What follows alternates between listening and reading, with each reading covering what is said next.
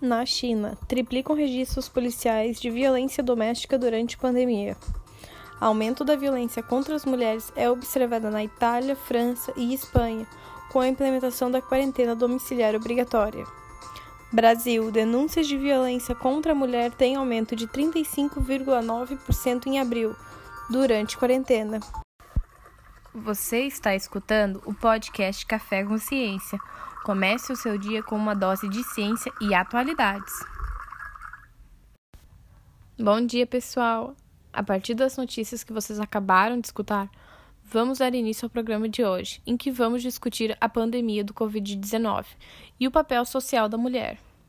Para isso, tenho aqui comigo nossas convidadas, a farmacêutica infectologista Richelle Schneider e a psicóloga especialista em atendimento de vítimas de violência doméstica, a Gabriela Rotoli, e também a engenheira Ana Clara, professora do Instituto Federal do Rio Grande do Sul de Farroupilha, e ela também é incentivadora do projeto Meninas na Ciência. Bom dia, meninas, sejam bem-vindas. Vou começar pedindo para a Richelle falar um pouco sobre a nossa situação atual em relação ao coronavírus e como isso está impactando a vida das pessoas.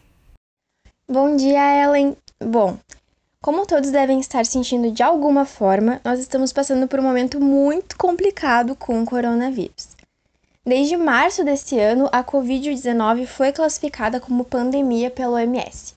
A doença apresenta um quadro clínico que varia desde infecções assintomáticas, ou seja, a pessoa pode ter se infectado com o vírus e não sentir nenhum sintoma, até quadros respiratórios muito graves que podem levar à morte, como a gente observou em muitos países e infelizmente agora está observando aqui no Brasil, onde o número de mortes tem crescido exponencialmente. Então, por que né, o isolamento é tão importante? Nós precisamos entender um pouquinho sobre o vírus para responder isso. Primeiro, o vírus é altamente contagioso. A transmissão acontece através de gotículas de saliva, espirro, tosse, tocar em qualquer objeto ou superfície contaminada, pode ser celular, mesa, maçaneta, ou seja, é extremamente fácil de se contaminar. Um estudo publicado pela New England Journal of Medicine em março de 2020 avaliou a estabilidade do coronavírus em diversas superfícies e constatou que a meia-vida média estimada foi de 5,6 horas no aço inoxidável e 6,8 horas em plástico tendo como tempo máximo 72 horas após a aplicação nessas superfícies. Isso tudo reforça ainda mais como é importante sanitizar todos os lugares, lavar bem as nossas mãos, usar o álcool 70%. Diante de todo esse cenário, o ideal mesmo seria que a população ficasse em casa e saísse só para atividades essenciais. Mas essa é uma orientação de segurança contra o vírus, né? Infelizmente, muitas mulheres são prejudicadas de outras formas com o isolamento, como vimos há pouco com as notícias, e acredito que a psicóloga Gabriela vai conseguir falar mais sobre esse tema aqui. Obrigada, Richelle. Gabriela, já existem estudos analisando o impacto da pandemia na violência contra as mulheres? Você pode falar um pouco sobre isso? Sim, Ellen. Um artigo intitulado O Isolamento Social e o Aumento da Violência Doméstica: O que isso nos revela?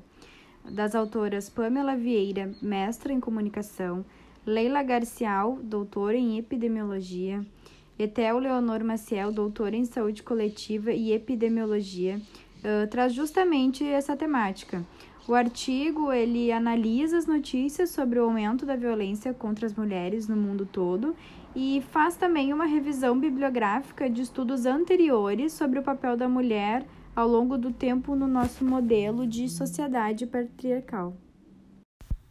Gabriela, você pode resumir para a gente as averiguações desse estudo e também falar um pouco sobre esse assunto tão polêmico?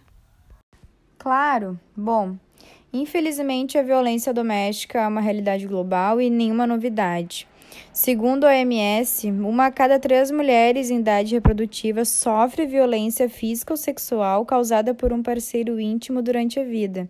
E mais de um terço dos homicídios de mulheres são causados por um parceiro íntimo. É importante lembrar aqui que a culpa nunca é da vítima, e sim da cultura machista em que estamos inseridas. Uh, o artigo ele traz a discussão né, do sentimento de posse do homem sobre a mulher e de como isso naturaliza a violência cotidiana. Quantas vezes nós já escutamos o ditado em briga de marido e mulher não se mete a colher? Também cita os estereótipos de gênero que associa as mulheres à sensibilidade, cuidado do lar e dos filhos e do homem como provedor, o que justifica a divisão desigual de tarefas, sobrecarregando as mulheres. E os autores, o que, que eles sugerem para tentarmos mudar esse cenário? O artigo nos lembra que durante a pandemia, a redução na oferta de serviços é acompanhada pela diminuição da procura, já que as vítimas podem não buscar os serviços por medo do contágio.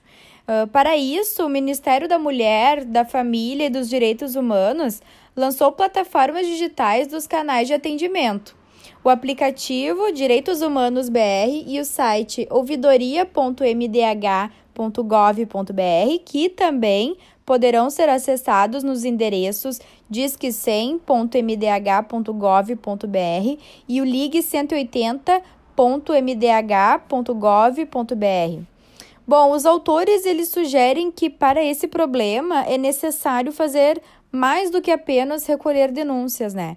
É necessário aumentar a divulgação dos serviços disponíveis, capacitar os trabalhadores da saúde para identificar situações de risco e não reafirmar orientação para isolamento doméstico nessas situações, além de garantir funcionamento e ampliação do número de vagas nos abrigos para mulheres sobreviventes e etc.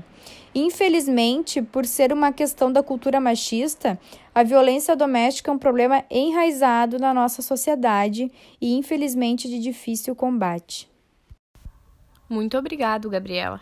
Agora vamos conversar com a engenheira Ana, aproveitando nossa pauta de hoje sobre o papel social da mulher. A Ana trabalha com o projeto Meninas nas Ciências de Farroupilha. Ana, conta um pouco pra gente sobre o teu trabalho e o, sobre o papel da mulher na atualidade nas ciências exatas.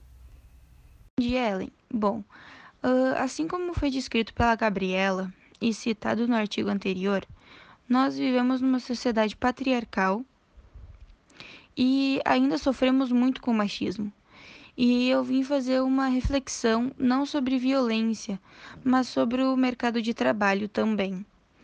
Uh, segundo o Censo de Educação Superior de 2017, além de representar menor participação em cursos como física e matemática, as mulheres elas também são minoria em 58 dos 58 cursos de engenharia. O artigo Panorama da Participação Feminina na Educação Superior, no Mercado de Trabalho e na Sociedade, uh, que é das autoras Suzane Barros e Luciana Mourão, elas são doutoras em psicologia e elas compararam estatisticamente dados femininos e masculinos sobre a escolha acadêmica, o número médio de horas dedicadas às atividades de trabalho e às atividades domésticas, além de remuneração média no mercado de trabalho e concluiu que as mulheres são maiorias nos cursos relacionados à saúde e bem-estar. Áreas predominantemente masculinas uh, apresentam maiores salários e prestígios, e as mulheres, quando exercem essas mesmas tarefas, ganham menos. A questão da mulher com a área da saúde, nós podemos ligar com o que foi citado no primeiro artigo, uh, dessa visão dessa mulher cuidadosa, protetora, etc. Com certeza, isso é muito nítido. Na graduação mesmo, eu tive pouquíssimos colegas homens, inclusive muitos que optam pela área da saúde, né? Eles são julgados como se esse masculino não combinasse com essa imagem do cuidado que é sempre ligada à mulher. Bom, essa é a realidade que estamos tentando mudar. E por isso, na IFRS de Farroupilha, temos o projeto Meninas na Ciência, que é desde 2016 que reúne alunas das escolas públicas de Farroupilha e professores visando incentivar as meninas a ingressar nas áreas das exatas, de engenharia e de computação. Lá elas aprendem a teoria em sala de aula e elas desenvolvem projetos que fazem experimentos em laboratórios ligados a essas áreas. E elas têm um blog que elas atualizam a cada aula, que se chama Meninas nas Ciências, tudo junto.blogspot.com, para quem tiver interesse e quiser dar uma olhadinha. Muito legal. Meninas, muito obrigado por estarem aqui hoje discutindo esses temas tão importantes sobre nós na atualidade. Acredito que conseguimos mostrar como o machismo ainda está presente e impacta nas nossas vidas, seja nos relacionamentos, seja no mercado de trabalho. Para encerrar, eu gostaria de sugerir aos nossos ouvintes que assistam um vídeo chamado CAL, criado pelo Instituto Maria da Penha em parceria com as agências de publicidade FBIS e o Vetor Zero, que faz parte de uma campanha da organização para conscientizar as mulheres vítimas de violência e as pessoas ao seu redor. Um trecho da iniciativa diz: E quem não está em situação de risco, fique atento aos sinais, podendo resgatar amigas, colegas e familiares desse tipo de relacionamento, que não distingue cor, idade ou classe social. Peça ajuda. Diz ação ao divulgar canais de denúncia como o 190 da Polícia Civil e o Disque 180, Central de Atendimento à Mulher. Galera, foi o nosso primeiro Café com Ciência que hoje debateu o Covid-19 e o papel social da mulher. Até a próxima. Se cuidem, fiquem em casa.